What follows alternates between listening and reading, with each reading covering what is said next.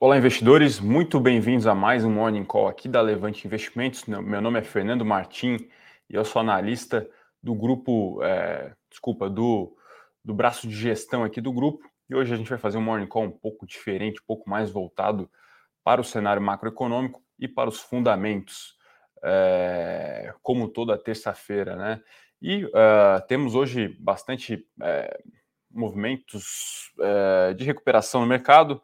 Destaque aqui para a recuperação do S&P 500, só lembrando, né, na última semana foi bastante destacado o encontro das grandes autoridades monetárias e empresariais nos Estados Unidos, o famoso simpósio de Jackson Hole. Uh, a gente já vinha comentando que esse seria o principal evento da última semana e dito e feito foi o que acabou acontecendo na última sexta-feira. Uh, o S&P 500 acabou caindo 3,5% e ontem na esteira, talvez, do movimento da última sexta-feira, os negócios por lá é, se mantiveram mais ou menos estáveis. Hoje vai indicando uma abertura um pouco mais positiva, tá, pessoal?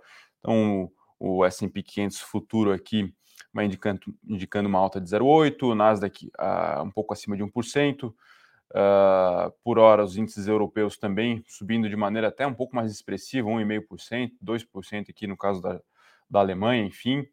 Uh, a Europa mais ou menos de lado, temos a queda do petróleo por hora, caindo quase 3%, lembrando que ontem foi um dia de alta para o petróleo. Então, um cenário talvez mais de risk-on nessa terça-feira, pelo menos assim devem amanhecer os negócios aqui no Ocidente, tá? E bom, uh, todo esse movimento de recuperação, é... antes de tudo, a gente tem que comentar sobre é, o que aconteceu na última sexta-feira. Né? A grande verdade é que ao longo de toda a semana, na terça, quarta, quinta-feira, o mercado aumentou ali a bet, né, a aposta de que o discurso do Fed seria mais leniente com o processo é, do, do trade-off inflação-juros, né, ou seja, que o Fed realmente seria um pouco mais comedido no seu discurso anti-inflação. E a grande verdade é que talvez é, o discurso tenha sido mais duro do que o esperado. A gente já vinha alertando para isso, tá, pessoal? Nos últimos, nas últimas três ou quatro declarações do Powell, o mercado fez a bet é, em prol desse discurso mais leniente e ganhou dinheiro com isso. Né? Na quarta vez, isso acabou não sendo possível. O mercado talvez tenha se viciado aí nesse, nessa bet de curto prazo. Agora, enfim, acabou dando é, murro em faca. E, enfim, tanto que o S&P 500 acabou caindo 3,5% para um índice dessa pujança acaba sendo um desempenho realmente bem, bem, bem negativo. É um índice composto com mais, por mais de 500 empresas de diferentes setores, enfim, então foi realmente um movimento de risk-off. E aqui no Brasil, surpreendentemente, o Ibovespa segurou, se eu não me engano, na última sexta-feira caiu apenas 1%. É, quem diria, né? O Brasil funcionando quase como um head global ali no, no, no basquete de ações.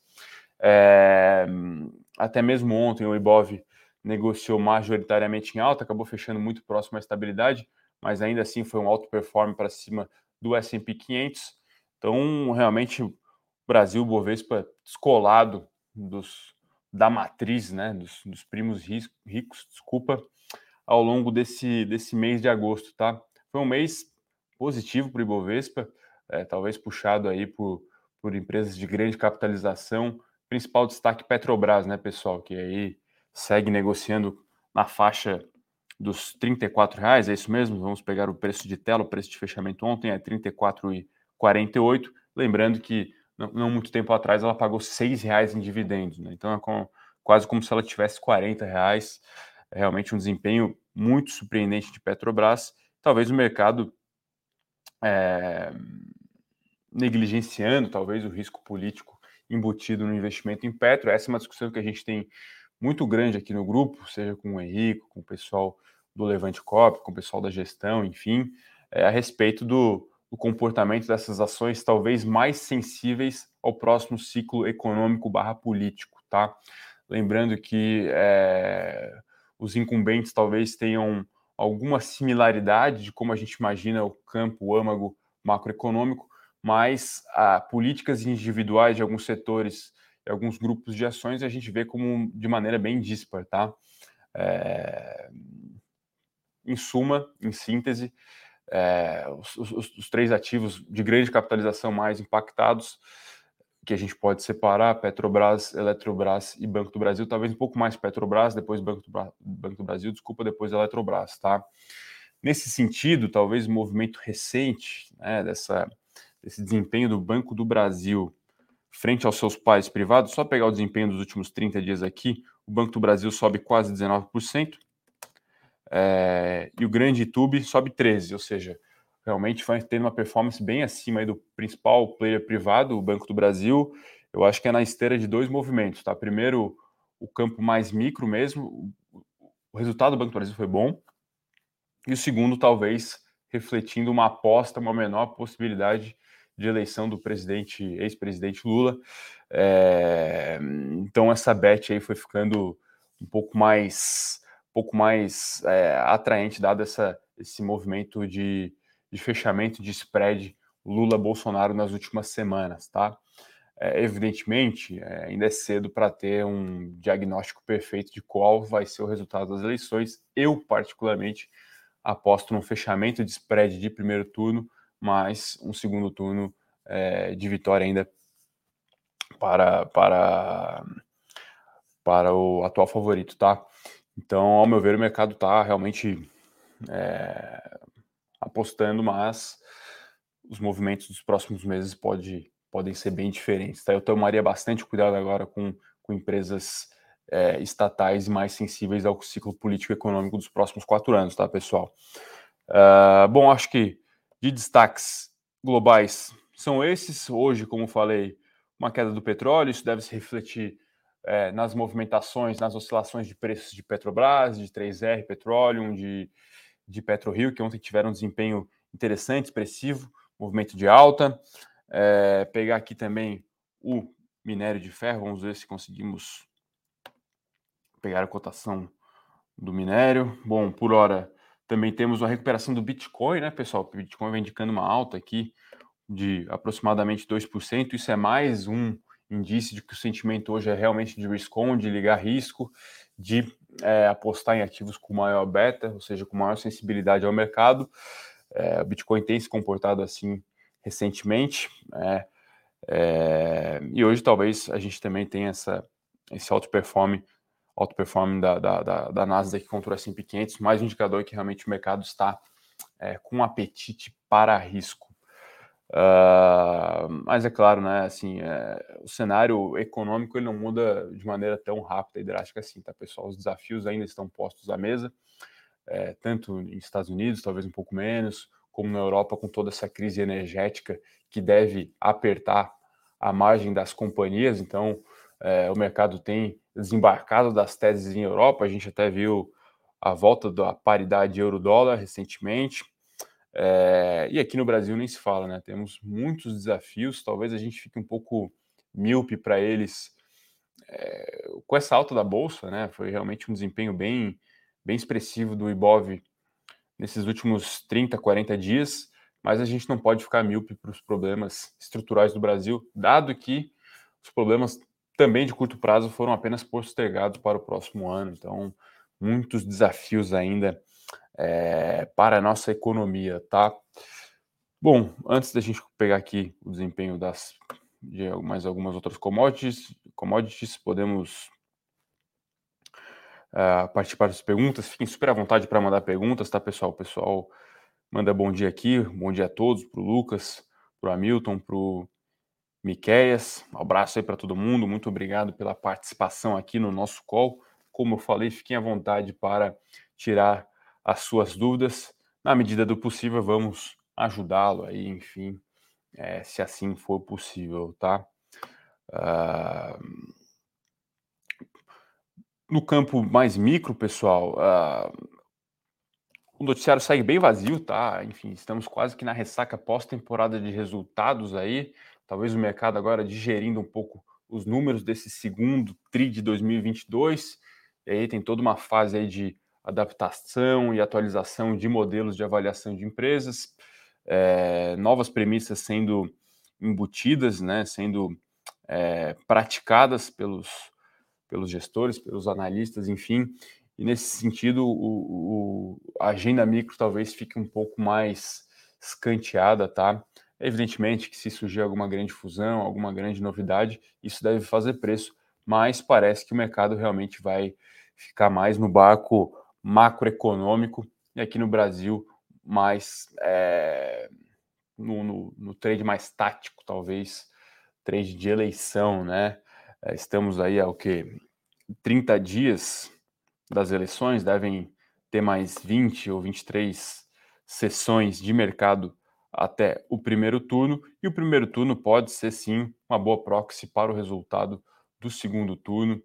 É, é muito raro né, acontecer uma, uma inversão, mas é, como os índices de rejeições são muito elevados em ambos os casos, é, não há garantia de que o vencedor do primeiro turno vai ser o vencedor do segundo, tá? Mas é um acaba sendo realmente um bom, um bom indicador. É... O Ricardo aqui, um abraço para o Ricardo. O Ricardo é fera, maior ciclista da Faria Lima. Pergunta é, se o dólar a 5 começa a ficar barato. Olha, essa é a pergunta de mais de um milhão de dólares, né? É, a gente é comprador de dólar nesse, nesse patamar, tá? É, dado que tem a mesa, é, eu, eu acho que vale uma, uma, uma, aposta assim em dólar, olhando para os riscos de segundo tri, desculpa, de segundo semestre, e olhando também uma, uma, talvez uma exposição marginal, mas é, estrutural mesmo no portfólio, né? É, Brasil realmente um momento econômico muito de, de, de muita fragilidade, a gente vai ter um gap de crescimento para o mundo e para Estados Unidos, ao meu ver, bastante relevante a partir do ano que vem. Um gap de inflação também, o diferencial de inflação também é expressivo. Então, eu, eu acredito que uma, uma parcela do seu patrimônio em dólar é, ela é sim relevante nesse momento e, poxa, com um dólar a 5 eu, eu montaria assim uma, uma posição do patrimônio em dólar, tá? Talvez eu não montaria agora uma posição grande em ações do S&P 500, tá? É, eu acredito que não seja o call do momento, talvez um fundo de renda fixa exterior, como é o caso da gestora Pinco, que tem alguns veículos desse tipo aqui no Brasil, ou até mesmo fundo cambial, caso você não seja investidor qualificado e não queira sofisticar tanto assim sua carteira, os fundos cambiais acabam sendo uma alternativa interessante, dado que são baratos, cumprem bem sua função né, de manter o poder de compra naquela moeda forte. Você ganha com a variação, né, ou seja, com o fortalecimento ou com o enfraquecimento do real. Uh, mas eu acredito que é um bom momento sim para diversificar sua carteira, por que não sofisticar ela em algum grau com essas aplicações internacionais, tá? E claro, dólar a 5 também para quem está planejando uma viagem, eu acredito que é um bom momento aí para converter, tá? É, mas é claro, né, pessoal, né, se é difícil acertar bolsa, se é difícil acertar curva de juros, acertar timing de moeda é ainda mais. E agradecer o Ricardo aqui também, né, que é, reforçou aqui o, o, informou aqui o desempenho do minério, caiu 5% na China. Então hoje, né, pessoal, a despeito dessa recuperação do S&P 500, temos aí quase que 30% do IBOV, com uma abertura que indica é, ser mais negativa. Né? Se o minério está caindo 5 na China, e se Petrobras, se desculpa, se o petróleo está caindo 3, muito provavelmente a gente vai ter um gap de um gap mais negativo de em 30% do IBOV, dado o peso em Vale e Petrobras, tá? Isso evidentemente deve impactar aí o nosso Ibovespa. Vamos ver como vão se comportar as ações mais domésticas dado esse desempenho do S&P 500, tá? É... Então é isso. É... Bom, vamos ter esse, essas duas forças, né, competindo, talvez dentro do grande índice chamado Ibovespa, talvez um desempenho mais negativo aí para os grandes, para as grandes é, capital, para as grandes blue chips exportadoras de, de, de, de commodities e a, a, averiguar o desempenho das empresas é, locais, tá? Uh, bom, acho que é isso, pessoal. Os principais destaques do dia são esse. É, acreditamos sim que o mercado deve continuar mais tático, tá? Pelo menos para os próximos 30, 60 dias, tradando desde cenário macroeconômico internacional, como players domésticos é, e o ciclo econômico barra é, político barra eleitoral aqui no Brasil, tá? Lembrando, né, ainda há é, algumas cartas ainda devem ser postas à mesas à mesa, desculpa, com relação aos planos econômicos. Ainda não há muita clareza, né, é, de como vai se comportar é, o candidato favorito, qual vai ser o, o, a diretriz macroeconômica. Há alguns indícios do que vai, do que vai ser é, praticado, mas ainda não temos um, um super guide, né, um guideline muito claro disso.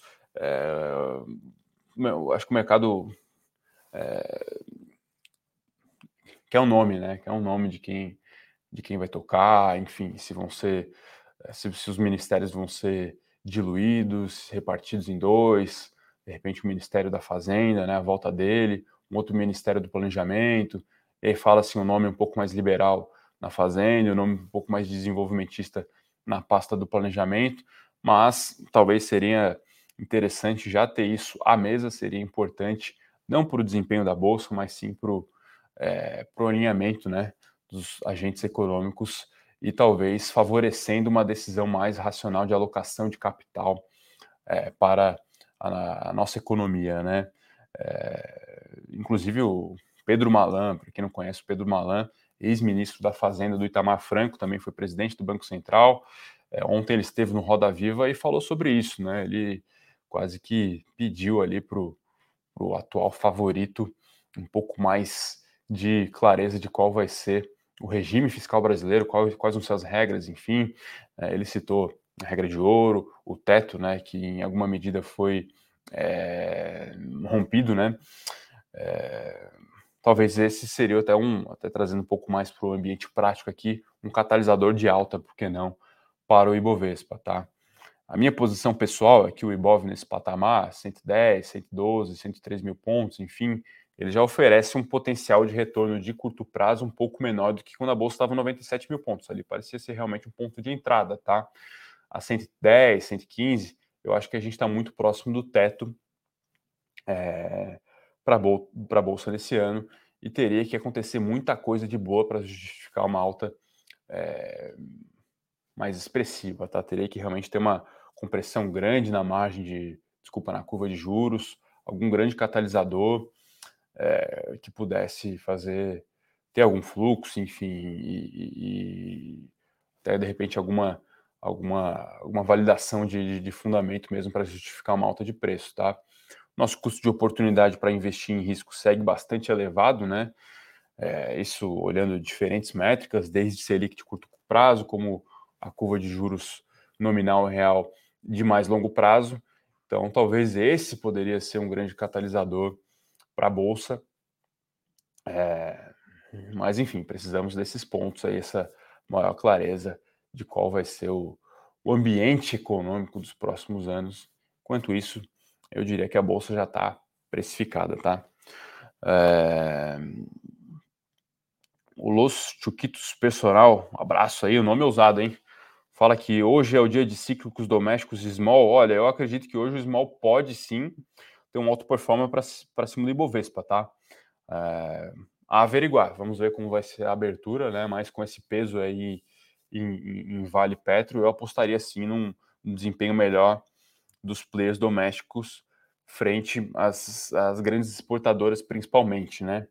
É, enfim, o small acaba sendo um bom, um bom indicador de, de, de, ação mais doméstica mesmo, dado que ele embarca é, as, as empresas pouco mais exposição à nossa economia, né? Enfim, tem desde bancos, a elétricas, a varejo, mas são é, empresas realmente com mais, mais é, com mais peso, com mais influência da, da, da, da saúde da nossa economia doméstica. Né? Enfim, então depende de crescimento de receita, de margens, os custos são praticamente todos denominados em reais, diferentemente de uma Petrobras, como falei, de uma Vale, mas não é só isso, pessoal, é Suzano também, é Gerdau, é porque não uma VEG, que também tem grande exposição é, em outros países. Então, assim, é, o Ibov acaba carregando também empresas que têm resultado denominado em outras moedas, tá? Bom, acho que é isso, pessoal. Os principais destaques do dia são esses. Passamos aqui de 20 minutos de call. É, e os destaques do dia são, são realmente esses. A abertura deve ser é, deve ter esse entrave aí, o Ibov talvez um pouco mais próximo à estabilidade e um alto performance dos setores e das ações cíclicas domésticas, ou por que não das defensivas domésticas, né? Nos últimos 30 dias também tem, tem sido uma janela negativa para o IEE, né? Para o setorial de energia elétrica, telecom também um pouco para trás, então talvez hoje seja um dia positivo, ou ainda não, né? Para esses setores. Mas é isso, os destaques dessa terça-feira são esses. Gostaria de deixar um abraço a todos, desejar excelentes negócios, uma ótima semana e até a próxima terça-feira, pessoal. Abraço.